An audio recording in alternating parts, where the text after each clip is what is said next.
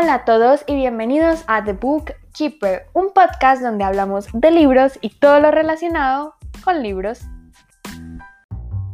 Hoy les traigo un episodio súper, hiper, mega especial por el Día de la Mujer y es que esto hay que celebrarlo, hay que darle visibilidad, no solo pues como ah, feliz Día de la Mujer ya, no, también a los problemas que siguen estando presentes en el día a día de las mujeres y también de los que entre comillas ya tuvieron como solución porque tenemos que reconocer que todavía faltan muchas cosas que mejorar pero todo el camino que hemos recorrido ha sido valioso entonces hay que reconocerlo.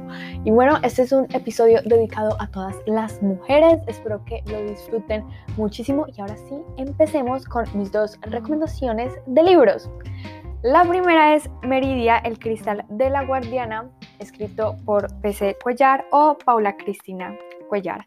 Y bueno, este libro trata sobre Antonia, que es la protagonista, y es una chica que estudia la Tierra, es como geóloga, entonces tiene muchísimos viajes de trabajo, y en uno de estos se va a una isla desierta a buscar cierto mineral o ciertas rocas por allá.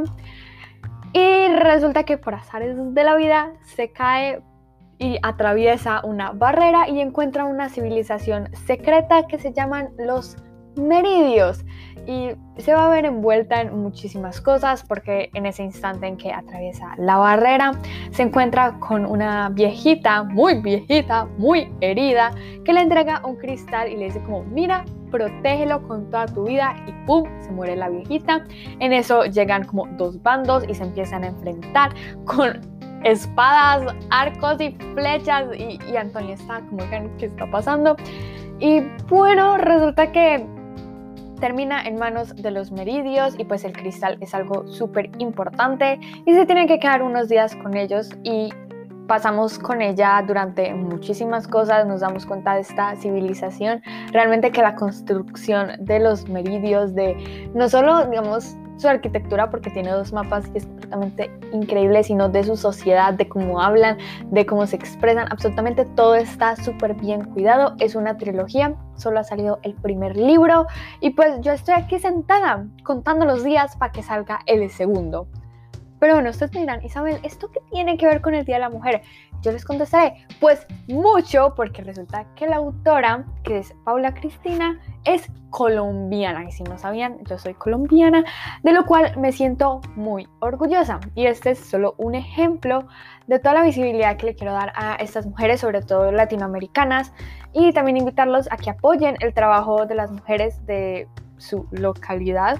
En este caso, la mía es Paula Cristina Y podría mencionar a muchas mujeres escritoras colombianas, pero decidí mencionarla a ella porque su trabajo me encanta realmente que hice clic con este libro de fantasía, entonces quería resaltar su trabajo y recomendarles muchísimo este libro y también invitarlos a que apoyen a esas personas locales porque de verdad que deben sentirse orgullosos de de sus países donde nacieron, o al menos tipo como que tengan un país favorito, yo no sé, y que apoyen obviamente escritores, artistas, científicos, arqueólogos, yo no sé, lo que les guste, apóyenlo y díganlo con orgullo.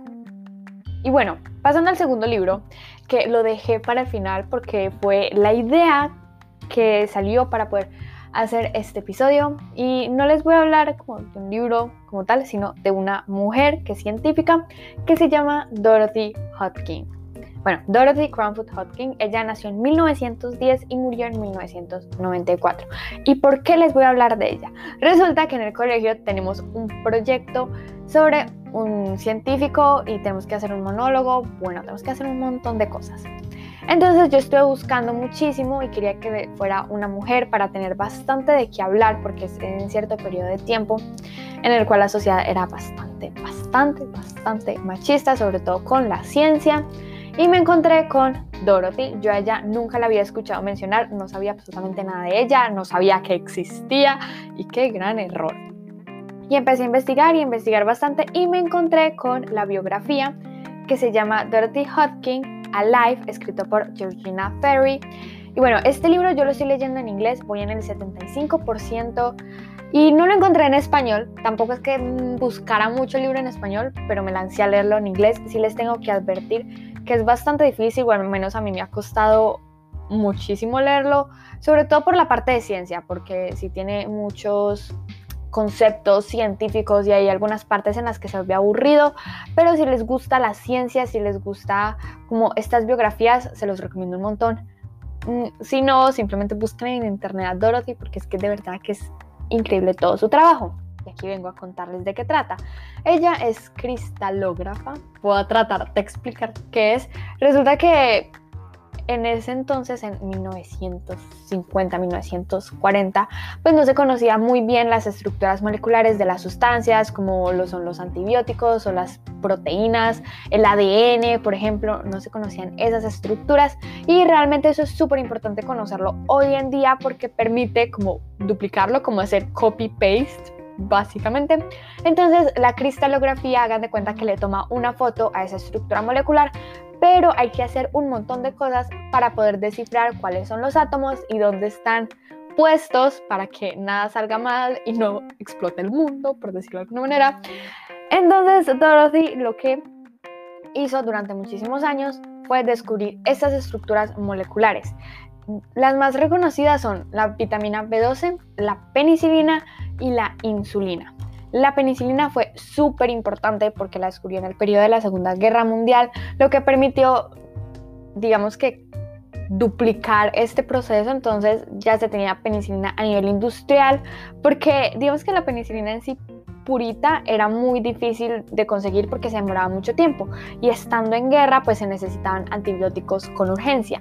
Entonces Dorothy al descubrir la estructura de la penicilina tenía ya la receta en sus manos, la mandaba a los laboratorios y los laboratorios hacían la penicilina con mucha mayor rapidez y obviamente pues efectividad y eso también desglosó un montón de cosas a nivel de los antibióticos para futuras investigaciones.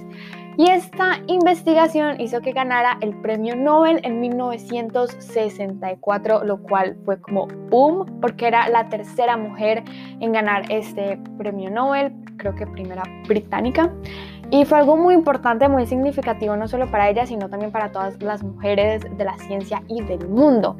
Pero bueno, ya dejando de lado sus logros, sus logros, voy a hablar de su personalidad, que en serio que es lo que más me ha cautivado de la biografía. Y resulta que yo antes de leerla pensaba que ella era una mujer como nos la muestran siempre en las películas, como súper paras, súper fuerte, así con una personalidad súper arrolladora, que encanta a todo el mundo y que todo el mundo le sigue la corriente y que se lleva por delante a muchísima gente con tal de exponer su punto de vista y que sea correcto. Pero no, resulta que Dorothy es todo lo contrario y fue lo que más me cautivó porque ella fue una persona bastante tímida, incluso si no la conocías podías pensar que era aburrida, nunca alzaba su voz. Es más, en su laboratorio nunca daba órdenes, aunque ella era como la jefa, ella siempre hacía sugerencias y les decía a sus alumnos, hmm, ¿por qué no haces tal cosa?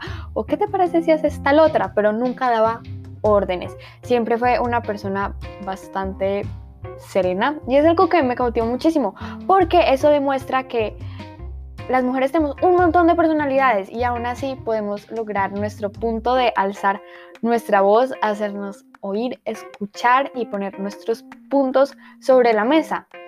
Y Dorothy fue una de esas mujeres increíbles que merece muchísimo más reconocimiento, no solo por su trabajo, sino porque es una mujer completamente excepcional y les recomiendo mucho que investiguen sobre su vida porque aunque no es como súper interesante, como no pasaron un montón de sucesos que uno diga, oh, por Dios, esta mujer sufrió un montón, sí tiene pensamientos bastante interesantes y de verdad que yo he disfrutado mucho leer sobre su historia. Y bueno, eso fue todo por el episodio de hoy. Lo trabajé mucho para que todo saliera bien y pudiera como, entre comillas, resumir un poquito a estas dos mujeres que amo y que admiro, a Pese por escribir fantasía en Colombia, que me da vida, me encanta, y a Dorothy por ver el mundo a través de la cristalografía. Espero que se animen a leerlas a una de las dos, o al menos a investigar un poquito, o a leer a una mujer de su localidad, de su comunidad. También díganme por Instagram, arroba Bookkeeper 2020, cuál es esa mujer o esas mujeres que las han inspirado, que los han inspirado, que les encanta su historia historia que los mueven.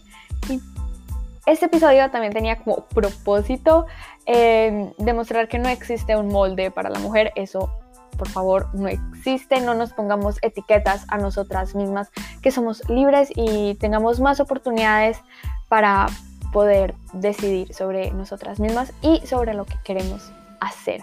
Bueno, yo los veo en el próximo episodio. Chao.